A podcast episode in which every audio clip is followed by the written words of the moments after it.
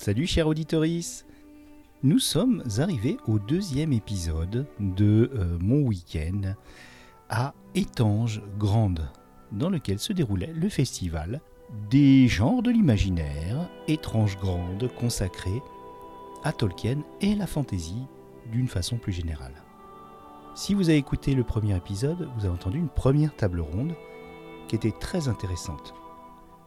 Je suis allé à une deuxième table ronde, j'en ai fait pas plus, euh, parce que j'ai fait plein d'autres choses. Je pense que les autres tables rondes seront diffusées sur la chaîne YouTube de Étrange Grande, et je vous mettrai un lien dans la description. Alors, vous allez assister maintenant à une table ronde tout simplement titrée Tolkien.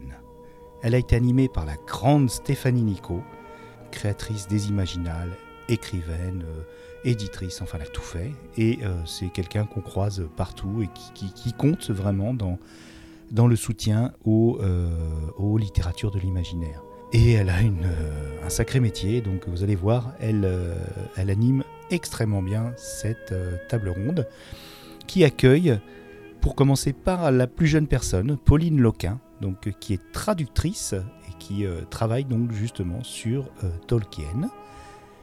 Euh, Lionel euh, Davoust, euh, grand écrivain de, fantasy, un gars fascinant. Et puis l'universitaire Anne Besson, universitaire essayiste, qui a beaucoup écrit sur Tolkien et que vous retrouverez dans, des tas de podcasts. Je vous mettrai tiens, un lien vers bah, sa page, oui sa page, et puis vous pourrez aller picorer. En tout cas, ça a été extrêmement émouvant de rencontrer cette personne. Euh, voilà, donc j'ai pas osé aborder les autres. Je suis très timide. Mais en tout cas, euh, vous allez vous régaler. Et euh, comme d'habitude, il y a des choses extrêmement passionnantes qui ont été dites durant cette table ronde et probablement assez inédites. Et on remercie encore le festival Étrange Grande bah, d'avoir provoqué cette rencontre. Allez, c'est à vous, petit générique et on écoute la table ronde.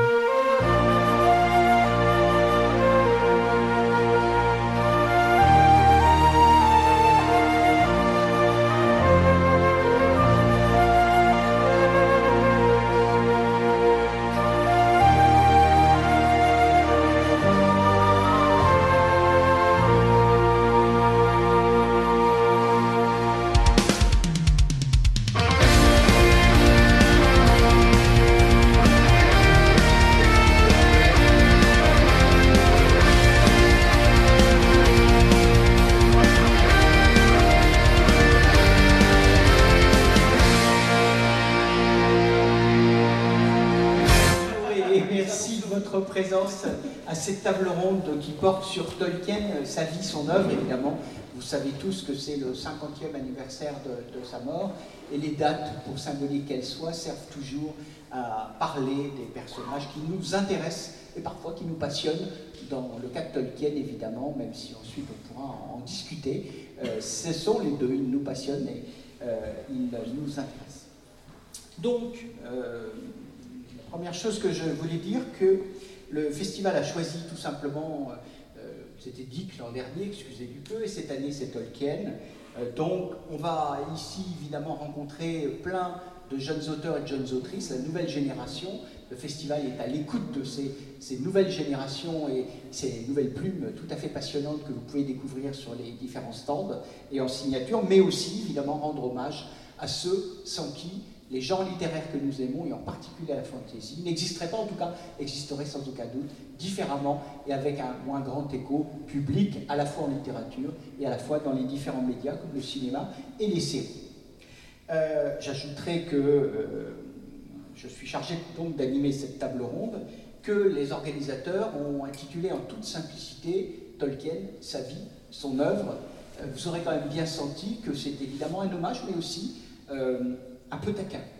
Un peu taquin, vu que la formule euh, est quand même un peu dévaluée et bien connue. Et donc, c'est sous cet auspice que je placerai euh, notre table ronde, parce que euh, parler de Tolkien, c'est rendre hommage au maître, mais c'est aussi peut-être s'interroger sur parfois un poids un peu fort sur la littérature de fantasy et en particulier sur la fantasy dite épique.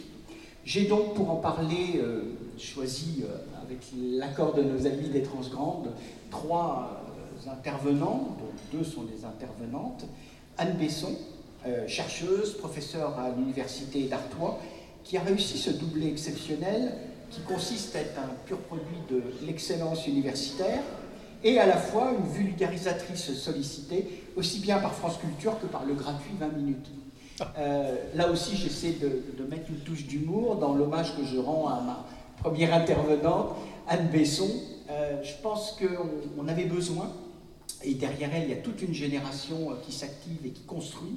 On avait besoin d'universitaires qui ouvrent la route à toute une génération, là aussi, pour réfléchir, penser nos littératures. Et donc Anne Besson fait partie de ces chercheuses qui est aussi présente beaucoup dans les festivals, qui fait ce travail de vulgarisation et je l'en remercie au nom du festival et je la remercie d'être venue. Je cite rapidement, parce qu'on pourrait en citer beaucoup, euh, les collaborations, les ouvrages qu'elle a publiés, La fantaisie et les légendes médiévales, historien euh, Le Point 2019, ou sous sa direction, parmi les nombreux colloques qu'elle a animés, Game of Thrones, un nouveau modèle pour la fantaisie, point d'interrogation elle a obtenu, entre autres, le prix spécial du jury des Imaginales. Lionel Davoust a été euh, traducteur, interprète, blogueur, essayiste. Je vous recommande son Comment écrire de la fiction, point d'interrogation, chez Argile, qui en est à sa deuxième édition, ce qui est quand même très bon signe pour un, un texte euh, d'essai récent c'est avant tout quand même, Lionel, un écrivain de fantaisie. On lui doit une pentalogie de fantaisie post-apocalyptique inspirée de la guerre de Cent Ans, donc avec sa Jeanne d'Arc, évidemment. Et puis, euh, il a obtenu le prix euh, du Elbakin.net du meilleur roman euh, francophone pour cette série, en tout cas le premier tome, le prix imaginaire découvert des petits mots des libraires, très joli titre pour un prix, et le prix imaginal de la nouvelle Excusez du peu. Jeune de la bande, c'est Police Loquin. Elle est Pauline, je suis un lapsus révélateur, Pauline Loquin, qui ne fera pas la police ici, qui est traductrice, qui a mené des études de, traduction, comme je l'ai vu, et qui travaille depuis 2021, c'est ça? Oui, 2021. Voilà, sur les traductions, la révision des traductions anciennes de Tolkien, et donc on va aussi réfléchir sur comment et pourquoi reprend-on les traductions euh, passé d'un écrivain en général et en particulier d'un maître comme euh, Tolkien? Ça vous c'est pas trop terrible quand on est une jeune traductrice de se voir confier euh, Pauline Leca à tel travail C'est un peu, un peu effrayant en effet, mais quand on est bien entouré, il n'y a, pas de raison que ça se passe mal. bien, on va y revenir plus en détail. On va, on va évidemment commencer par poser une question de base à Anne Besson. Euh, Anne Besson, parlez-nous de la place de l'auteur dans l'histoire du genre et ce qu'il a apporté d'original à la fantaisie.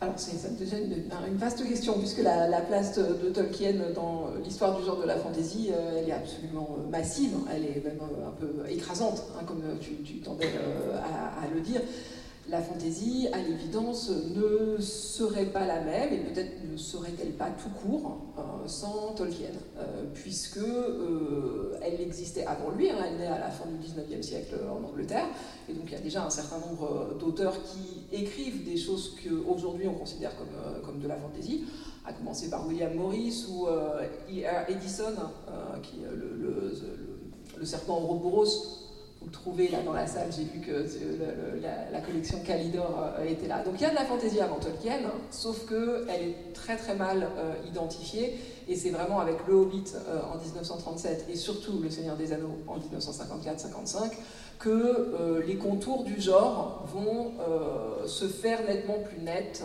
pour un plus grand public et en particulier encore dix ans plus tard, euh, en 1965, au moment de son édition en poche aux États-Unis, où là, c'est vraiment, ça devient un phénomène de société.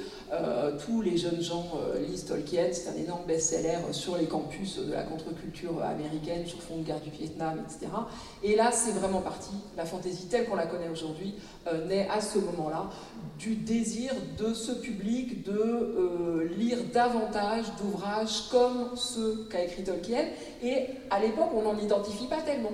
Hein, et euh, il faut aller puiser justement dans, dans, dans, un patrimoine du genre qui est devenu totalement voilà, inaccessible, inconnu, et qui est à ce moment-là réédité. C'est Tolkien, c'est le succès de Tolkien qui permet la réédition, la redécouverte de tout ce qui avait été fait avant, et qui lance l'énorme mouvement de la fantasy avec les, premières saga de fantasy post-Tolkien, euh, avec, euh, qui, ressemble beaucoup là, à ce moment-là, vraiment beaucoup euh, à, du Tolkien, comme Shannara, hein, si vous voyez, hein, si vous avez eu une série il y a, quelques années, et de Terry Brooks. C'est vraiment de la photocopie de Tolkien ou c'est le Seigneur ou Donjon des Dragons hein, au, milieu des années 70, dont Tolkien n'est pas la seule inspiration. Mais... Donc voilà, c'est lui qui est vraiment à l'origine de ce déploiement de la fantasy à partir des années 70. Et un autre bout dans la question, je ne sais plus. ça, c'était la place de Tolkien dans le début de l'histoire du genre. Absolument. Je pense qu'un certain nombre d'entre nous connaissions, mais je pense que ça éclaire une partie du public, en tout cas, sur cette place et cette histoire et pourquoi euh, une telle audience aujourd'hui, au-delà du talent indéniable de, l'écrivain. Là, je m'adresse à justement l'écrivain euh, Lionel Davoust. Comment un écrivain de fantaisie épique d'aujourd'hui, euh, Lionel Davoust, se positionne-t-il et doit-il se positionner face à Tolkien? Fichtre. Euh, comme l'a dit très justement Anne, l'influence de Tolkien est absolument massive et colossale dans l'histoire du genre, donc je pense qu'il est impossible, quand on est auteur ou autrice de fantasy, de ne pas réfléchir à la question. Et euh, ça va être une réponse de Normand, ce qui est de mauvais goût quand on est breton, mais le, la réponse est éminemment personnelle. Euh, Tolkien a eu cette immense influence sur le genre, comme le dit euh, Anne, il a, son œuvre a sculpté le domaine. Et euh, derrière, il y a eu un certain nombre de réactions à Tolkien, je pense notamment à Michael Moorcock, qui, à travers la saga du champion éternel, aspire à une fantaisie un peu plus, on va dire, un peu plus cradingue, un peu plus viscérale. Il y a eu un certain nombre de, de mouvements et de conversations, mais en fait, tout ça, finalement, sont des réactions à Tolkien, soit pour s'inscrire dans le sillage et dans la mouvance du genre, soit en réaction contre. Donc d'une manière ou d'une autre, il est là. Et euh, c'est quelque chose qui a duré extrêmement longtemps. Brandon Sanderson, aux Utopia, il y a quelques années, avait une phrase que j'aimais bien en disant en fait, les auteurs et autrices de fantasy aujourd'hui ont grandi en se nourrissant des auteurs qui ont eux-mêmes grandi en se nourrissant de Tolkien. Donc euh, l'influence de Tolkien a effectivement donc infusé dans la contre-culture, elle a infusé dans toute la culture geek au sens large. Euh, tu, évoquais Donjons et Dragons, euh, de manière générale, et, Tolkien et la Terre du Milieu a codifié euh, ce qu'on appelle le médiéval fantastique. maintenant, la fantasy, c'est beaucoup plus vaste et beaucoup plus large. Disons qu'il est, je pense, beaucoup plus facile aujourd'hui de faire de la fantasy qui ne s'inscrit pas dans le médiéval fantastique. Pendant très longtemps, la fantasy, c'était le fan, point. Euh, aujourd'hui, avec l'évolution et le temps et la perspective historique, on se rend compte qu'il faut faire beaucoup plus de fantaisie que ça, beaucoup plus diverses, je veux dire. Euh, mais si on fait du fan, on est obligé de savoir que Tolkien est là, et donc de réfléchir à son placement, à son traitement vis-à-vis des grandes figures du genre. Euh, mais ça peut être une force créatrice parce que à partir du moment où l'on, et ça c'est un truc de truand, mais écrivain est un métier de truand, à partir du moment où l'on connaît les codes, à partir du moment où l'on connaît les attentes plus ou moins conscientes du genre et du code, alors à ce moment-là, on peut les subir ou alors on peut s'en emparer et essayer d'en faire quelque chose de novateur, de surprenant et évidemment euh, de, de, de, continuer la littérature qui n'est qu'une grande conversation. Mais je parle de Tolkien là parce que c'est l'influence de Tolkien euh, je pourrais tenir un, discours comparable, avec, évidemment avec une envergure moindre, avec George Martin et Game of Thrones qui a euh, fait le succès qu'on connaît, euh, avec Harry Potter, etc., avec un certain nombre de classiques. C'est finalement la question de l'auteur ou de l'autrice vis-à-vis du classique fondateur du genre, Tolkien ayant le cas particulier que je pense l'influence et le poids qu'il a dans la génération du genre me semble relativement unique euh, par rapport euh, dans le paysage littéraire. Euh, quelqu'un, il n'y a, pas vraiment l'équivalent en science-fiction, c'est souvent Jules Verne, mais Jules Verne n'a pas le poids et l'influence sculptrice qu'a eu Tolkien. Donc c'est une conversation à avoir, avoir conscience de ça et ensuite se dire qu'est-ce que moi j'en fais par rapport à ce que moi j'ai envie de dire et ce que j'ai envie de faire? Bien, merci Lionel, ça me permet d'avoir un deuxième éclairage, je pense qu'on en a tous conscience. Je vais justement un peu creuser le sillon tu avais expliqué un peu la, place de Tolkien pour les écrivains de fantasy, place un peu unique, y compris par rapport à l'histoire des autres littératures, c'est vrai. Euh, je crois qu'il n'y a pas de comparaison en polar, en, roman historique, etc. Même s'il y a des grands noms, il y en a pas mal, mais il n'y a pas cette stature incroyable qu'a Tolkien dans, la fantasy, en particulier la fantasy épique. Euh, néanmoins, pour creuser ce que vous venez de dire, vous disiez, il faut donc qu'un écrivain, bien sûr, se, positionne, il faut bien qu'un écrivain surtout y réfléchisse, euh, sinon il se contente d'être, euh, on a cité Brooks, un épigone de Tolkien, et souvent moins bien. J'espère ne heurter aucun fan de Brooks. voilà, en tout cas, bon, ça me paraît assez évident. J'ai lu les, les premiers Shannara, j'ai regardé le début de la série, et puis j'ai arrêté là. Voilà, on n'est pas obligé d'aimer tous les textes de littérature, les uns les autres, on a le droit d'avoir nos propres goûts, on a le droit de penser qu'il y a des écrivains qui creusent un peu trop des sillons de façon peut-être trop traditionnelle. Voilà. En tout cas, ce n'est pas votre cas, Lionel Davos. Vous êtes donc lancé dans une, série, comme je disais, le cinquième volume arrive bientôt.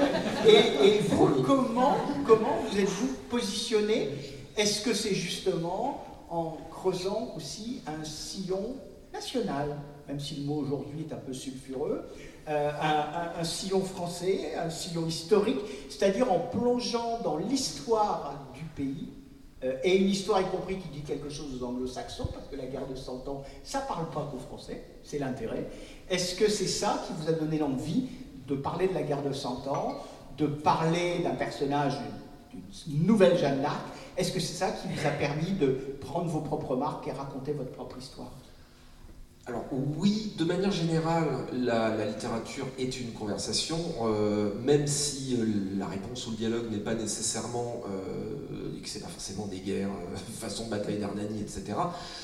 Il, y a toujours une conversation, c'est-à-dire que quelque chose existe, et je pense qu'une grande majorité de créateurs-créatrices se disent qu'est-ce que je peux tirer, qu'est-ce que je peux apporter comme pierre à l'édifice? Et il y a eu effectivement, de ma part, dans Les Dieux Sauvages, deux réflexions, une liée à Tolkien et en fait une liée à, principalement à Game of Thrones et à un certain, certaines mouvances de la fantasy historique d'origine américaine au sens large, apparu sur la scène mondiale et en France, on va dire deuxième moitié des années 90 et années 2000, c'est que de manière générale, les littératures de l'imaginaire, comme la majeure partie des cultures populaires, sont d'origine anglophone. Et, euh, mais à côté de ça, se fondent fréquemment sur un patrimoine culturel, mythologique et historique européen. Et euh, il me semble que euh, c'est quand même dommage qu'on laisse. Euh, moi, j'ai souvenir, je, alors, histoire de vieux combattants, mais je dirigeais une fantasy dans les débuts des années 2000, et j'avais eu la chance d'interviewer George Martin au téléphone before it was cool. Et je lui dis ce que tout le monde sait aujourd'hui. Je lui dis à l'époque, je lui fais en gros, Game of Thrones, quelle est votre inspiration? Et là, il me fait un énorme panégyrique sur le roi maudit. Maurice Truon, génial, incroyable, etc. Pour la petite histoire d'ailleurs, j'habite en Australie, je vais dans une librairie, euh, pas de centre-ville, hein, vraiment de banlieue, et euh, je vais au rayon imaginaire, parce que voilà, on va au rayon imaginaire, et euh, je vois dans le rayon imaginaire Maurice Truon en anglais, avec une couverture de Didier Graffen, plus fantaisie tumeur, et avec un blurb, donc les deux lignes de promo, signé George Martin, disant le Game of Thrones original. Je fais la vache. On peut rater un truc en promo en France. Euh, mais donc, il me dit ça, et je me dis, ah la vache, ces salauds d'Américains qui viennent piquer notre patrimoine historique. Mais en même temps, c'est vachement malin. Et du coup, euh, je trouve de façon peut-être un peu chauvine que euh, je trouve que finalement, s'il s'agit de remixer, de parler, d'établir un dialogue avec les figures historiques, les dieux sauvages, c'est complètement fictif, c'est pas la fantaisie historique, ça se passe pas en France. Mais bon, il y a un certain nombre de figures qui reviennent, euh, figures euh, connues, parce que ça me donne la liberté d'en parler. Je trouve que c'est mieux placé quand on est européen pour le faire. Euh, deuxième truc, c'est que aussi par rapport aux dieux sauvages, dans ma part, c'était aussi ma manière très consciente et, et, avouée de rendre mon hommage justement au grand modèle de la fantaisie épique initié par Tolkien, c'est-à-dire le modèle de la quête, le modèle de l'élu, euh, le modèle de la force du mal, le modèle de, euh, de l'invasion du mal venant par-delà le monde, toutes ces figures-là, de la quête et tous ces trucs-là. Après, évidemment, c'était l'occasion de jouer avec. Euh, et, votre élu n'est pas trop d'accord d'être une élue. Non, mais ça commence par là, justement. Donc, et, et, par rapport à la première question, il y a, je trouve, en tout cas dans les dieux sauvages, il y a véritablement cette, cette volonté d'établir un dialogue avec les figures du genre. Ce qui me paraît d'autant plus intéressant en fantasy que euh, la fantasy est un genre résolument moderne parce que euh, elle s'inscrit dans le dialogue entre nos sensibilités contemporaines modernes et le monde enchanté, fantasy, magique qui nous est donné à dépeindre, qui relève de l'essence au sens large, qui relève de l'essence du conte et du mythe. Euh, et c'est dans ce, contraste, dans cet espace entre nous et nos sensibilités modernes avec nos smartphones, notre cloud, etc., et un, mode de, vie mythique ou magique, c'est là que le dialogue, euh, qu'un dialogue inconscient s'inscrit, euh, et que euh, le genre existe. Ce qui, se dit en passant, à mon sens, nous rend très responsables de ce qu'on représente dans, dans, dans nos mondes fantastiques. On arrive déjà au premier tiers de cette table ronde. On a déjà, je crois, bien déblayé notre sujet. Je voulais quand même, Pauline Loquin, avant d'aborder les questions proprement de traduction, vous demandez aussi votre avis, vous, jeune traductrice qui vous frottez à Tolkien, comment vous voyez euh, le maître? Comment je vois le maître euh, c'est, euh, moi, Tolkien, c'est vraiment un, amour d'enfance. De, j'ai découvert, j'avais 11 ans quand les films de Peter Jackson sont sortis, la première trilogie. Donc j'ai découvert les livres et, les films en même temps. donc ça a vraiment, ça m'a accompagné toute ma vie. Euh, vraiment jusqu'à aujourd'hui encore, euh, je continue à relire. Là, j'ai relu, euh, la communauté de Nano, enfin la fraternité de Nano. Je, suis en train de, finir le livre 2, là, comme je le fais tous les ans. Et, donc pour moi, c'est plus, enfin c'est maître. Je ne sais pas si c'est un, vrai mot, mais c'est une figure qui plane sur ma vie, oui, mais je dirais sur ma génération aussi. Je constate très bien que les gens qui ont, qui ont la trentaine aujourd'hui euh, ils ont grandi avec les films, ils ont, euh, ils ont lu les livres. C'est une référence qui est fondamentale, même sans être particulièrement fan. C'est, euh, ils, ont les références, ils ont les codes, ils savent qui est Tolkien. on leur dit, on leur dit Bilbo, on leur dit Frodo, ils voient tout de suite ce que c'est. Et rien que pour ça, je trouve que c'est, c'est, c'est incroyable qu'un auteur puisse marquer autant, une œuvre puisse marquer autant toute une génération, voire plusieurs générations. Mais, une œuvre qui marque y compris euh, les élus, puisque hier j'ai eu l'occasion de discuter avec quelques élus, et l'un d'entre eux, je ne citerai pas en public, m'a dit, euh, prenant une comparaison, le Mordor. Et j'ai trouvé que ça prouvait l'ampleur de l'œuvre de Tolkien, c'est-à-dire que quand on est un élu qui s'intéresse à un festival qui, se crée et se développe, eh bien, les références de Tolkien sont évidentes. J'ai trouvé que c'était intéressant et significatif que c'est quelque chose qui transcende aussi euh, l'ensemble des sujets d'intérêt, des responsabilités des uns et des autres et aussi des générations.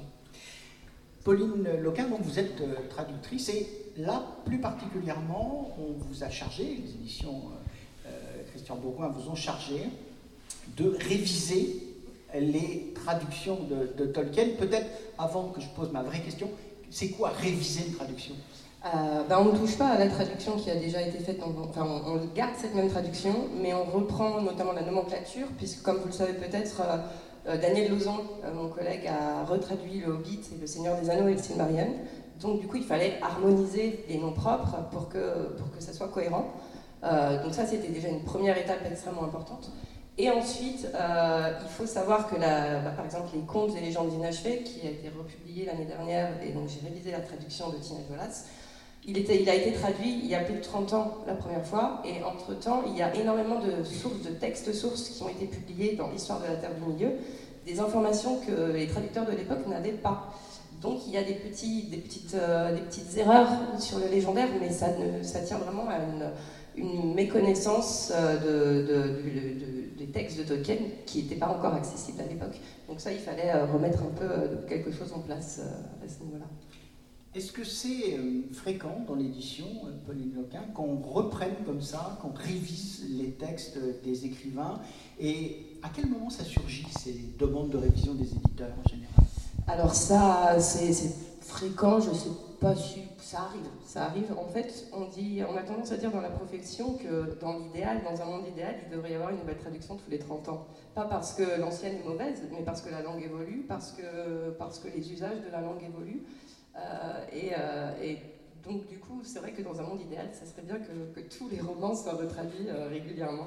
Et une nouvelle traduction ne supprime pas la précédente, ça coexiste, elles sont souvent complémentaires. Et c'est très intéressant justement de, de voir l'occasion de, de, voir les différentes interprétations, parce qu'une traduction c'est aussi une interprétation euh, d'un même texte euh, par deux traducteurs différents. Euh, et j'ai oublié le reste de la question. Non, non, c'était qu'est-ce que c'est justement ce travail de retraduction et pourquoi on décide de retraduire, ah de réviser une traduction à un moment donné? Ça, ça peut être justement un effet de mode, une série qui sort sur un ouvrage et on va vouloir faire une nouvelle publication, une nouvelle édition. Et, du coup, on va en profiter pour, pour, retraduire l'ouvrage. il peut y avoir énormément de raisons, mais souvent c'est vraiment pour des... parce qu'il y a un nouvel effet de mode, on parle de cet auteur, il y a on, célèbre euh, la naissance, la mort. Une, traduction euh, vit comme un texte, parfois. Tout à fait, aussi. Parce que parfois, le reproche qui est fait, en ce moment, il y a plein de polémiques stériles, hein, c'est la mode. Euh, le reproche qui est parfois fait aux retraductions, c'est que c'est fait pour atténuer, pour faire plaisir, pour éviter les problèmes, pour ménager les minorités, etc. On connaît ce discours. Et on, on, pourrait prendre un exemple, alors là, vraiment emblématique, c'est Tintin. Euh, je fais partie, je pense qu'il y en a d'autres dans la salle, qui ont les facsimilés, c'est-à-dire les premiers Tintins. Et quand vous comparez les premiers Tintins aux Tintins d'aujourd'hui, vous regardez les dialogues, si sur le fond on voit bien, mais je dirais qu'aujourd'hui c'est néocolonialiste alors qu'à l'époque c'était haineusement raciste, enfin c'était indescriptible. Et qu'en effet ça ne passerait plus aujourd'hui. Ou en tout cas le texte provoquerait euh, des réactions et d'une bonne partie de l'opinion, qui ne s'imaginent pas quels étaient les dialogues d'origine, parce qu'ils lisent euh, les, textes qui ont été modifiés plusieurs fois. Là, ce n'est pas de la révision, ce n'est pas une traduction, et voilà. Donc, on n'est pas du tout pour Tolkien dans cette euh, situation. Ah, pas du tout, pas du tout. C'est vraiment, euh, par exemple, si je prends l'exemple du Seigneur des Anneaux, qui a donc été retraduit par Daniel Lozon, euh, le Francis Ledoux, qui avait fait la première traduction, avait fait un très bon travail, mais euh, il n'avait pas parfaitement saisi euh, notamment les, nuances entre les différents niveaux de langue.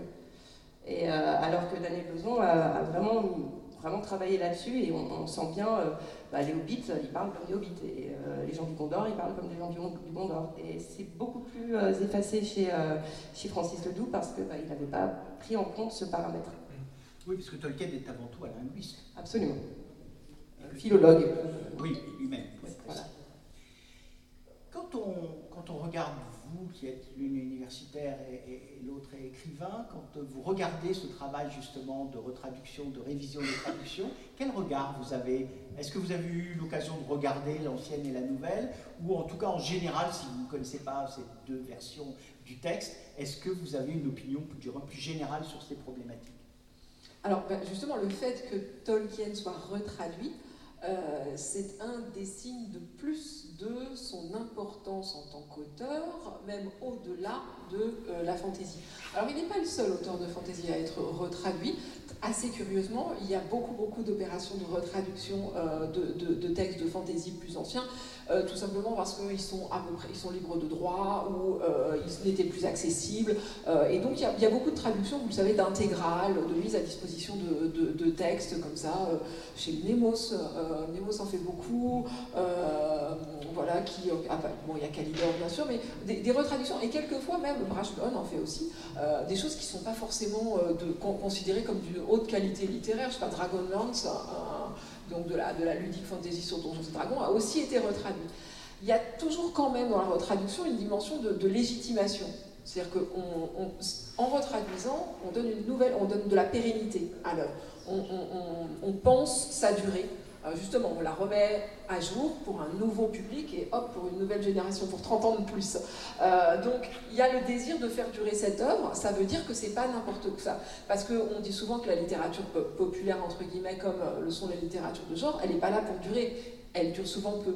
Mais voilà, la, retraduction, c'est vraiment un, mouvement de pérennisation et de légitimation.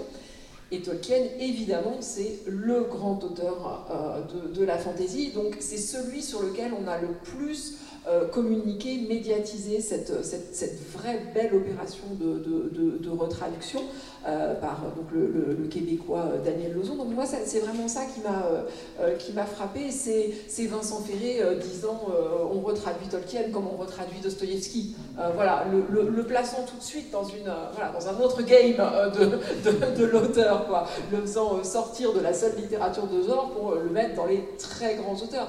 Il est aussi question du passage de, Tolkien euh, dans la bibliothèque de la Pléiade. Ça fait, euh, ça fait 4-5 ans que, ce, projet est en cours. Il aboutira euh, sans doute un jour. Donc voilà, c'est vraiment un signe fort de la très grande stature qu'a acquis Tolkien. et avec lui, ah, il y, a, toute la fantaisie qui, est, tirée par ce, biais-là. Tolkien, à la fois, il, permet à chaque fois à la, à fantaisie de renouveler son grand succès public avec les films de Peter Jackson, avec la série Les Anneaux de Pouvoir, enfin voilà, tous les, tous, les 20 ans, on a un gros gros truc Tolkien qui remet un grand coup de projecteur dans les médias. Nous, on n'a pas besoin de ça, on, voilà, on est, on, est, on est, des grands amateurs, on suit la fantaisie tout le temps. Mais c'est vraiment à l'occasion de ces événements-là que euh, tout le monde en parle. Hein. Donc c'est souvent Tolkien comme ça qui tire l'ensemble du, euh, du, du, du genre. Et en plus, il la tire euh, vers le haut, pas seulement vers le grand public, mais en disant à chaque fois, et il y a, une vraie qualité littéraire derrière, ne l'oublions pas, c'est aussi un très grand auteur. Donc euh, voilà, c'est ça qui me semble euh, être, dit derrière cette, retraduction. Et par ailleurs, elle est très bien. Sinon, Pauline quand on est une jeune traductrice, une jeune femme, et qu'on se voit confier par Christian Bourgoin, qui est quand même l'éditeur historique de Tolkien en France, le travail sur plusieurs volumes pour réviser les traductions de Tolkien, à moins que ça soit pour payer moins cher, c'est quand même très flatteur. Euh, oui, euh, oui, c'est très flatteur, ouais, euh, ça fait peur, comme je le disais, mais c'est très flatteur. j'ai, oui. non, j'ai eu beaucoup de. Comment mettre à l'aise ton intervenant? J'ai été quand même bien entourée par Vincent justement, euh, Daniel Ozon aussi qui m'a qui a été euh, toujours euh, présent enfin, par échange d'emails pour, pour m'orienter quand, quand j'avais des, doutes. L'équipe éditoriale chez Bourgois aussi a, a, été là. Donc c'est flatteur, c'est terrifiant, mais comme je le disais, j'étais vraiment portée aussi par, par, un entourage professionnel qui était, qui était extrêmement présent et qui était très investi parce que passionné aussi et il savait que vous étiez une passionnée. Vous connaissiez bien l'œuvre aussi, j'imagine. Oui. Tolkien sa vie son œuvre au-delà donc des questions de révision, de traduction, mais qui sont importantes pour des, des, œuvres majeures et, même des œuvres qui durent en, littérature, quel que, soit le genre, encore une fois. Mais ce que disait Anne, je crois que c'est très juste, hein, euh, ça a été fait pour le polar qui a été traduit n'importe comment après la guerre et qui a été révisé régulièrement, entre autres les grands auteurs américains de romans noirs. Ça a été, c'est le cas aujourd'hui encore pour la science-fiction, c'était le cas de Philippe Cadic. Hein. On avait tronçonné ses œuvres, on les avait euh, mal traduites, etc. Et c'est vrai aujourd'hui de, toute une série d'auteurs et d'autrices euh, d'il y a 30, 40, 50 ans, on reprend, en effet, comme le disait Anne. Je peux détourner votre tableau rond un instant. Parce qu'en fait, je trouve qu'il y a une problématique qui est vachement intéressante avec Tolkien qu'on n'a pas avec Raymond Chandler, qu'on n'a pas avec Dostoïevski, c'est que euh, Dostoïevski n'a pas donné euh, une licence, une, IP, comme on dit aux États-Unis, propriété intellectuelle, valant plusieurs millions. Et, euh, je trouve qu'il y a, moi, en, tant qu'ancien traducteur, c'est des problématiques absolument fascinantes, parce que ça, le, rôle de Tolkien a une place dans l'imaginaire collectif, notamment rapport à la terminologie, qui entraîne euh, des, des, intérêts industriels, littéralement. Euh, Tolkien entraînait euh, du jeu de rôle, du jeu vidéo, du merchandising, etc. Et, je suppose, d'ailleurs, c'est là que vient la partie détournement, et c'est une question que j'aimerais bien vous poser. comment ça se passe vis-à-vis justement de tout, pourrions-nous dire, ce complexe militaro-industriel, de, de, de, du divertissement, de Hollywood, du jeu vidéo, etc., qui forcément, notamment dans les versions françaises, doivent s'appuyer sur une terminologie à jour Et euh, du coup, est-ce que vous avez des résistances, des gens qui, des, euh, un studio de Ubisoft qui dit euh, non, non, non, on va pas changer ça parce qu'on est déjà en cours de développement, c'est bon, vous n'allez pas nous changer de votre qu'est-ce qu'on s'en fout du respect de l'œuvre, etc. Est-ce qu'il y a ces logiques industrielles ou en gros vous avez le merveilleux bonheur d'être. oui, il y en a. Alors, j'ai pas les détails, mais j'ai pu remarquer, bah, par exemple, dans les, dans les Anneaux de Pouvoir, la série d'Amazon, ils ont choisi la terminologie de Daniel Lozon pour les Hobbits et les Pieds euh, et non pas celle de Francis Ledoux. Mais ça, c'est vraiment un choix qui va être euh, spécial à chaque fois. Enfin, c'est vraiment cas par cas. A... J'ai pas, pas joué au dernier jeu qui, euh, traite de, de, Gollum, donc je sais pas du tout comment ça a été traduit à ce niveau-là, euh, quelle, quelle, traduction ils, ils, ils ont pris. Mais, mais oui, c'est vraiment du cas par cas. Et on le voit aussi quand, quand on lit des articles de presse. Euh, certains, certains journalistes prennent la, terminologie de Ledoux et d'autres celle de Daniel Lozon. Donc euh, on n'a pas notre mot à dire vraiment là-dessus. Euh, quand même, est-ce que vous êtes parfois, quand vous faites de la traduction de la révision de Tolkien, sur des projets justement de jeux ou de, de, séries, est-ce que, vous, est-ce que vous pouvez, pour les versions françaises, être sollicité pour faire du sous-titre, par exemple On ne l'a jamais proposé. Après, le sous-titrage, c'est encore une autre activité qui n'est pas exactement la même que traduire un roman. moi, j'en ai fait un petit peu, mais voilà, ça s'est jamais présenté, pourquoi pas. Bien, on a abordé ces questions. On va peut-être maintenant, euh, évidemment, sa vie, son œuvre, c'est vaste. Donc on va essayer peut-être dans une autre partie de notre conversation de, la resserrer. Euh, Anne Besson, peut-être qu'on peut creuser justement qu'est-ce qui fait de Tolkien un auteur aussi important en fantaisie, en littérature, et qu'est-ce qui fait que Tolkien est toujours aussi lisible aujourd'hui, il ne vieillit pas au niveau de, son lectorat, il y a toujours des jeunes lecteurs passionnés, il draine les foules dans les salles de cinéma, il passionne pour les jeux, les séries, euh, évidemment, c'est un investissement, mais c'est un investissement qui fonctionne. Qu'est-ce qui fait cette permanence? Le fait que ça. Il y a des auteurs qui vieillissent, qui finissent par disparaître, ou du moins devenir marginaux. C'est pas du tout Tolkien, on a l'impression qu'il est, entre guillemets, éternel Alors, il y, a plein de possibilités de réponses à cette question, donc vous aurez sans doute vos propres réponses. Euh, il y a plusieurs choses. Il y a déjà le fait qu'il euh, il s'appuie sur des choses immémoriales, il construit un monde et il refuse euh, les analogies directes. Ce sera, je vais essayer de, développer rapidement ces, trois éléments. Il s'appuie sur euh, une connaissance euh, extrêmement approfondie qu'il a en tant que spécialiste universitaire du Moyen Âge, donc essentiellement des, langues, hein, donc philologue, mais voilà, il s'est intéressé à absolument tout ce qui est texte et culture de tout le nord-ouest de l'Europe. Hein, vraiment anglo-saxon, monde germanique, monde etc. Euh, donc il, euh, il, reprend l'ensemble de ces connaissances telles qu'elles sont encore assez récemment découvertes, hein, à son époque redécouvertes, euh, avec passion. et il en fait quelque chose de tout à fait original, singulier qui voilà, aujourd'hui est absolument diffusé, mais à son époque est totalement original. D'autres ont, repris d'autres bouts, etc. Mais la synthèse qu'il fait, elle est, complètement originale. Et en même temps, on voit bien tout ce qu'elle a de familier. Tout le monde, en lisant Tolkien, reconnaît des bouts de euh, sa propre connaissance du Moyen Âge français, ou du Moyen Âge anglais, ou du Moyen Âge euh, germanique, scandinave, etc. On sent bien que derrière cette histoire, c'est infiniment profond. C'est aussi ce qu'on ressent vis-à-vis -vis du monde qu'il a construit. Euh, le Seigneur des Anneaux ou le Hobbit à plus forte raison ne sont que des petits morceaux euh, d'un monde extrêmement vaste euh, dont les, annexes du Seigneur des Anneaux sont bah, ce qu'on découvre en général en, premier et parfois on s'arrête là souvent hein. on n'est pas obligé d'aller lire ensuite tout History of Middle-earth ou même le Silmarillion voilà, qui permettent d'en savoir plus. Mais on, sait à travers euh, ces, annexes, et puis voilà, si on se renseigne un tout petit peu euh, sur Internet aujourd'hui, à quel point, pareil, il y a plus derrière euh, le, livre, il y a tout un monde, il y a un infini travail extrêmement méticuleux sur les calendriers, le, lexique, l'historique extrêmement long de, cet univers, etc. donc ça, c'est une deuxième chose, on a l'impression qu'on on n'a pas fait le tour. On peut, voilà, on peut continuer à, creuser. Il y a cette profondeur réelle euh, de, l'univers. Alors qu'aujourd'hui, beaucoup de gens font du world building, c'est très à la mode, etc. Euh, mais souvent, ça reste un peu superficiel, tout simplement parce que ça demande un boulot de dingue et un temps fou euh, pour atteindre cette stratification profonde.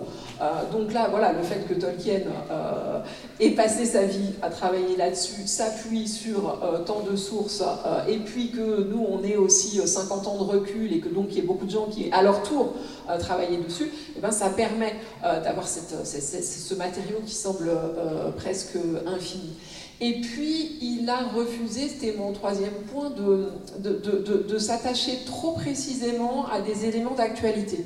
Euh, quand Le Seigneur des Anneaux euh, sort, je le rappelle, c'est après la Seconde Guerre mondiale, on lit cette histoire comme euh, une, une, allégorie de la Seconde Guerre mondiale. L'anneau, ce serait la bombe nucléaire, je l'utilise, je l'utilise pas, c'est l'arme ultime. Voilà, si je, je, peux, détruire mes, mes ennemis avec, voilà, en, en, jouant là-dessus, je vais prendre des chemins détournés. Tolkien dit, mais pas du tout. Les orques ne sont pas des communistes, les communistes ne sont pas des orques. et, euh, je, voilà, je refuse euh, toute lecture allégorique euh, de mon œuvre. Alors que dans les années 60, ça c'est reparti, l'herbe à pipe, c'est la fumette, le, le, complexe militaro-industriel, c'est Sauron et Saruman, et, et, les bons sont du côté de la nature et du pacifisme.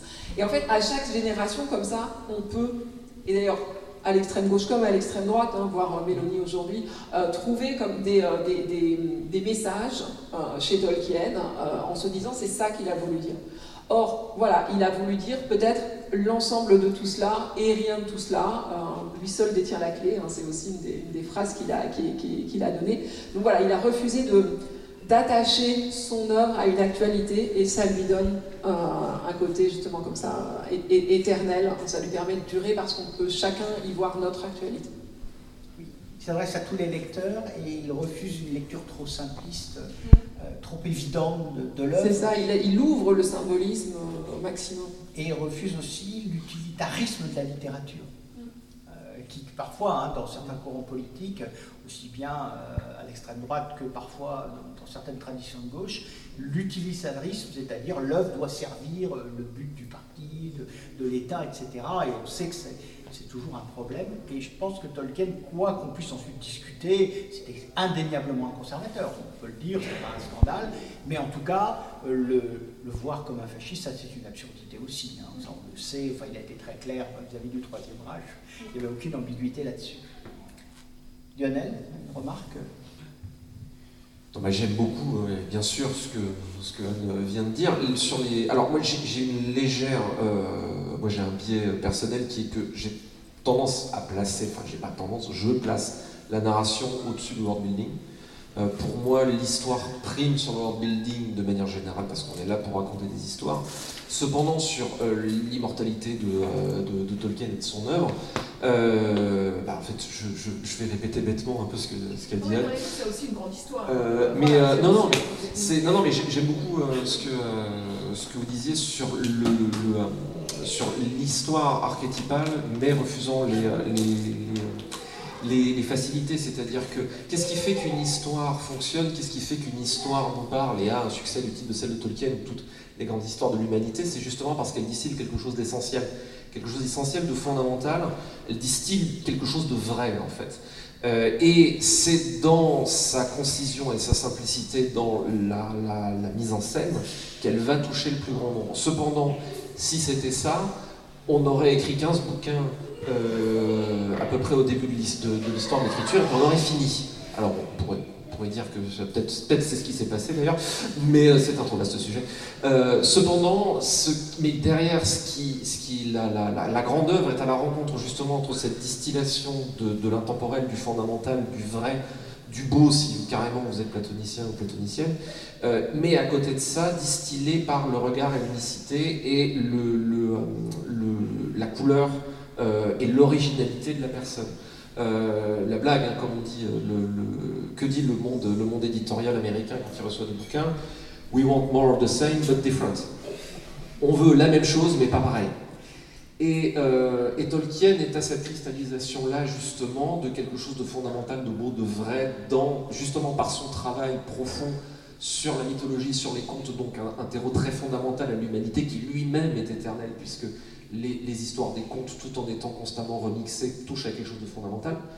Euh, mais avec tout le travail, euh, là pour le coup, de world building, de construction, d'originalité de, de, dans la narration. Et c'est cette rencontre et cette alchimie qui est absolument, je pense, imprévisible, euh, parce qu'on est le jouet de beaucoup de choses qui nous dépassent quand on écrit, quand on crée, euh, qui des fois se place et la rencontre se fait et c'est le bon moment, etc. Euh, je trompe peut-être, mais je pense que Tolkien n'avait absolument pas cette ambition. Tolkien faisait ce qu'il avait envie de faire. mais c'est probablement par le fait qu'il faisait de tout cœur ce qu'il avait envie de faire, c'est ce qui lui peut-être lui a justement permis d'être d'autant plus universel euh, parce qu'il l'a fait avec toute la sincérité qu'il avait. Justement, euh, Pauline Lequin, à la fois comme traductrice et comme fan, il ne faut pas honte de le dire, de, Tolkien, comment vous voyez les choses? Euh, comment je, les choses par rapport à son immortalité ou... Oui, qu'est-ce qui fait qu'une telle œuvre vous passionne autant ah. que d'autres d'autres fans de, fantasy d'autres générations? Euh, Je dirais enfin, il y a un point qui, est, euh, qui me paraît très important, c'est aussi la richesse, justement, on parlait de, world building.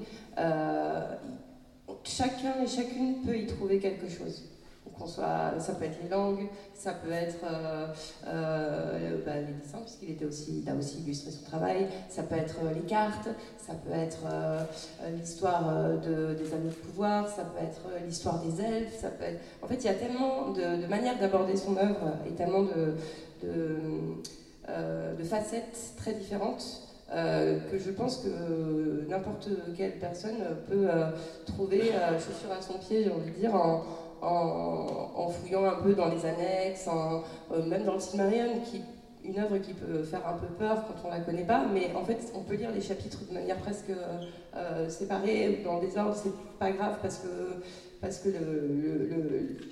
l'histoire, enfin, dans le Silmarillion, c'est vraiment un ensemble de, légendes du premier âge, du premier âge, et donc il n'y a pas forcément, pas forcément nécessaire de lire dans l'ordre chronologique. Euh, donc il y a cette liberté de, des lecteurs et des lectrices de, pouvoir se promener vraiment euh, littéralement euh, en terre du milieu euh, en choisissant quelle, facette de l'œuvre ils préfèrent aborder. dernière chose qui m'est venue, qu'on n'a pas, parce que dans, voilà, dans, dans toute notre balade d'éloges, on n'en a finalement pas parlé, et ça a l'air un peu, un mais je pense que c'est très très important pour l'attachement qu'on a à l'œuvre de Tolkien, c'est les valeurs morales. Euh, c'est un, texte qui, euh, qui, nous parle aussi à tous et qui continue à faire écho en nous, parce que c'est un texte qui parle d'espoir, euh, qui parle de, traverser la nuit et de continuer à compter les uns sur les autres, de continuer à croire en la valeur de l'humanité. Là où au contraire, voilà, un, texte comme celui de Martine va, aller complètement à l'inverse et va aller euh, voilà, creuser la noirceur euh, humaine, Tolkien, euh, moi, moi j'aime ça, vraiment ça chez lui, c'est porté par, sa foi chrétienne, hein. mais il y a, y, a, quelque chose de lumineux chez, chez, chez, Tolkien. Hein.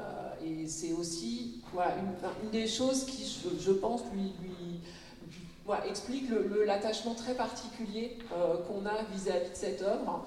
Euh, et c'est quelque chose qui peut lui, lui être euh, reproché, mais qui, je pense, lui permet de, de, durer, cette foi en la nature humaine qu'il porte. Malgré la, une certaine noirceur dans l'œuvre, mais malgré tout, on est fait une œuvre lumineuse et une œuvre optimiste, finalement. Et une œuvre qui met en avant la coopération. C'est ça, tout à fait. Tolkien, il, il théorise le fait que la fantaisie doit bien finir. Il appelle ça le catastrophe, EU catastrophe, la bonne catastrophe. Donc c'est le renversement final qui fait que, alors que tout semblait perdu, euh, eh bien les aigles arrivent, euh, eh bien euh, celui qu'on pensait perdu, Gollum, va sauver les choses, etc. Les petits, les petits, les petites pierres s'accumulent et finissent par faire la, grande avalanche. et donc voilà, ça, doit bien finir. Hein, c'est la joie qui est au-delà des portes du monde, hein, qui est ainsi indiquée. Finalement, un courant qui n'est pas en fantasy mais en science-fiction comme le punk, finalement, n'est pas si loin, même s'il est très différent dans la forme, mmh. mais quelque part aussi redonner de l'optimisme au récit et aux perspectives que le récit ouvre, y compris dans des périodes post-apo ou pré-post-apo comme les nôtres. Euh, on parlait de son œuvre beaucoup, mais il nous reste encore un peu de temps, donc quelques mots peut-être justement, commencer à l'aborder sur euh, la vie, c'est-à-dire l'écrivain, euh, ses convictions, qu'est-ce qu'il faisait agir. On vient de parler de sa foi chrétienne, on ne va pas développer, mais c'était important de le dire, ça c'est un élément. Il y a aussi la rencontre avec la, Première Guerre mondiale, clairement. C'est quelque chose qui a, qui a, qui a pesé, j'ai l'impression, dans, son œuvre. Enfin, c'est dit par le biographe. Et, oui, oui, oui, oui. Alors lui, lui, il traverse la Première Guerre mondiale et ensuite son, son fils est, euh, mobilisé pendant la Seconde Guerre mondiale, tandis qu'il finit d'écrire euh, le, le, Seigneur des Anneaux. Donc c'est vrai que c'est un, un, texte qui est écrit entre deux guerres. Hein. et donc euh, le, message d'espoir et le, voilà, le récit de, la guerre, de, de, de, cette, de cette apocalypse du combat contre le mal qui, dont, dont, il fait le récit, s'appuie effectivement sur sur du, vécu, euh, de l'historique et du générationnel. C'est-à-dire que voilà, toute, sa, toute sa génération a traversé ça. Euh, lui-même, euh, donc, il a perdu tous ses meilleurs amis durant la bataille de la Somme à laquelle lui-même lui participe. Donc, effectivement, c'est un, c'est une personne qui a été lourdement frappée par, par le deuil dans ses, jeunes années et qui a vu ce que la guerre faisait à, une génération et puis à deux générations, puisque la guerre revient alors même qu'il est en train d'écrire ce, récit. Il y a une petite question qui m'a toujours un peu tracassé ou interrogé. Comment se fait-il, mais ça n'a pas de rapport direct, mais quand même je voulais la poser, vous qui connaissez bien Tolkien, comment se fait-il que quelqu'un qui, comme Tolkien, à cette époque-là, est un universitaire et brillant et reconnu, euh, peut-il écrire ce qu'il écrit, de la fantaisie, euh, des récits d'aventure, y compris pour, euh, plutôt pour jeunes, comme le Hobbit, sans avoir de problème particulier, bien au contraire, avec l'institution universitaire? Imaginons un universitaire français qui aurait fait la même chose à la même époque, je ne suis pas sûr qu'il aurait été aussi bien reçu. Alors, a-t-il été si bien reçu que ça? Alors, moi, je trouve que ça vaudrait vraiment le coup de réécrire une biographie de Tolkien, hein, parce que la, biographie qu'on a euh, de Carpenter, elle est vieille et elle est très biaisée. Euh, voilà, on sait qu'elle euh, elle est, elle est, pas tout à fait exacte. Euh, voilà, il y a des choses dont, on sait qu'elles sont contestables. Ce serait vraiment bien de, voilà, si quelqu'un veut s'y mettre.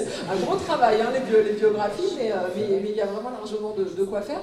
A priori, ça n'a pas été. Alors, les universitaires, je peux en témoigner, on est très libre hein, de notre temps. On en fait un peu, un peu ce qu'on veut, hein, à part voilà, des trucs qu'on doit faire, sinon. Voilà, moi je fais de la vulgarisation, on peut, faire, on peut, on, peut, aussi écrire des, des, romans. Euh, et donc c'était juste un peu pris de haut, a priori. Voilà, les gens disaient, bon, alors ils s'amusent, quoi. Ces, petits amusements. Donc c'était pas du tout, du tout pris au.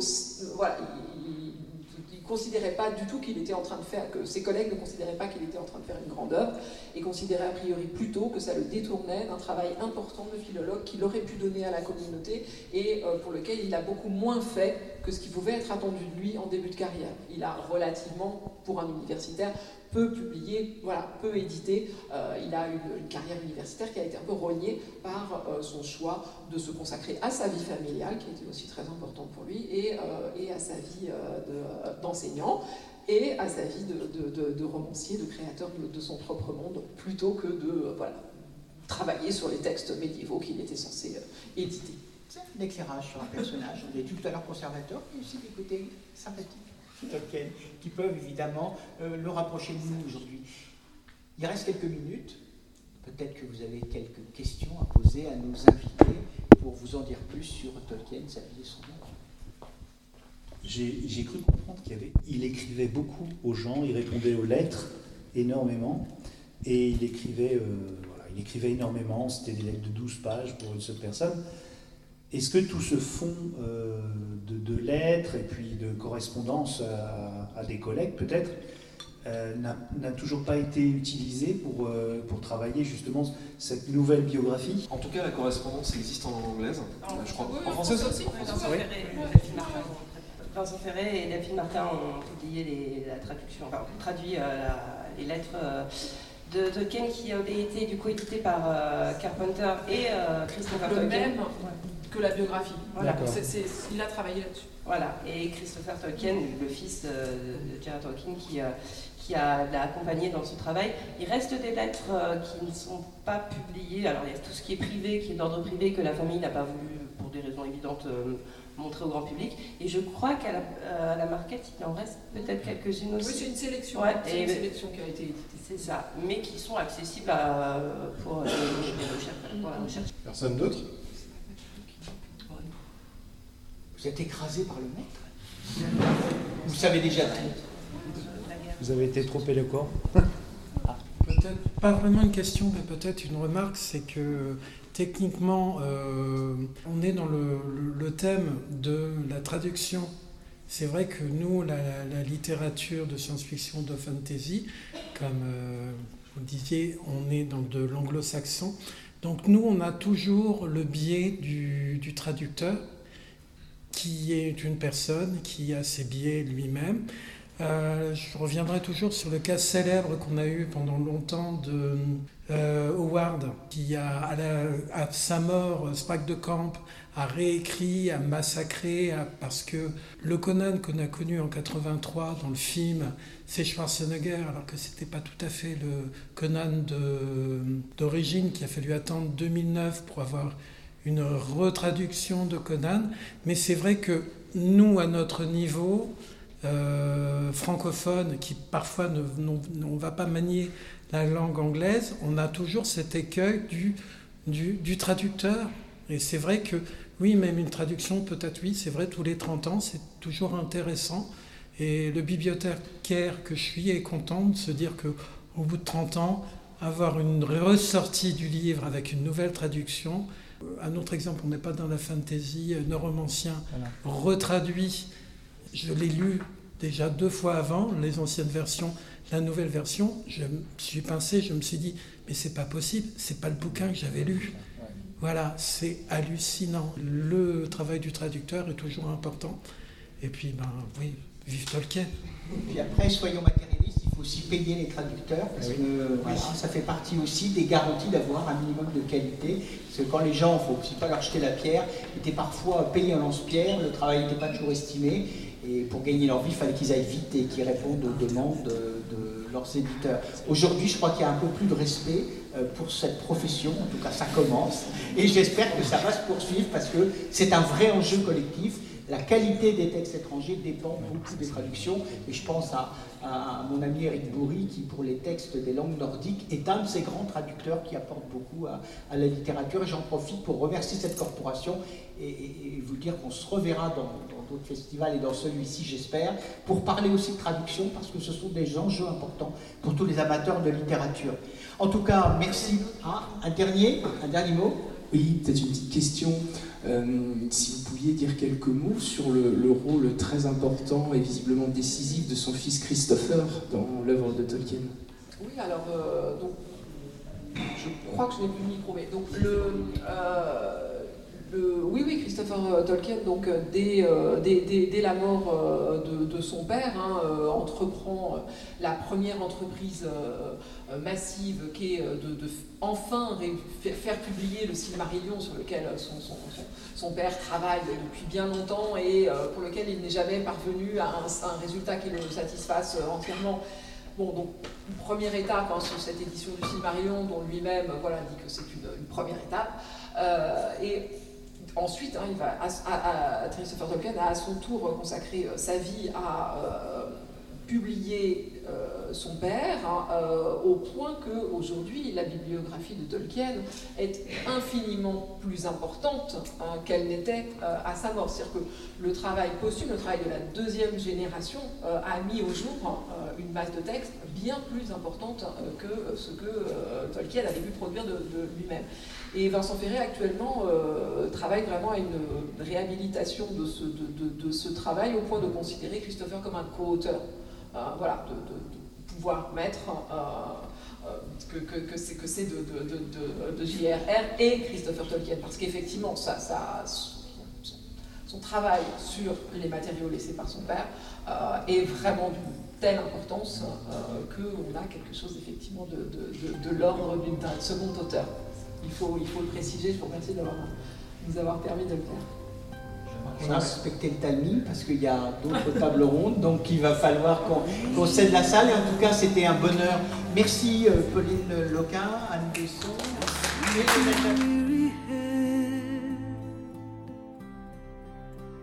Night is falling. You've come to journey's end. Sleep. the ones who came before. They are calling from across the distant shore.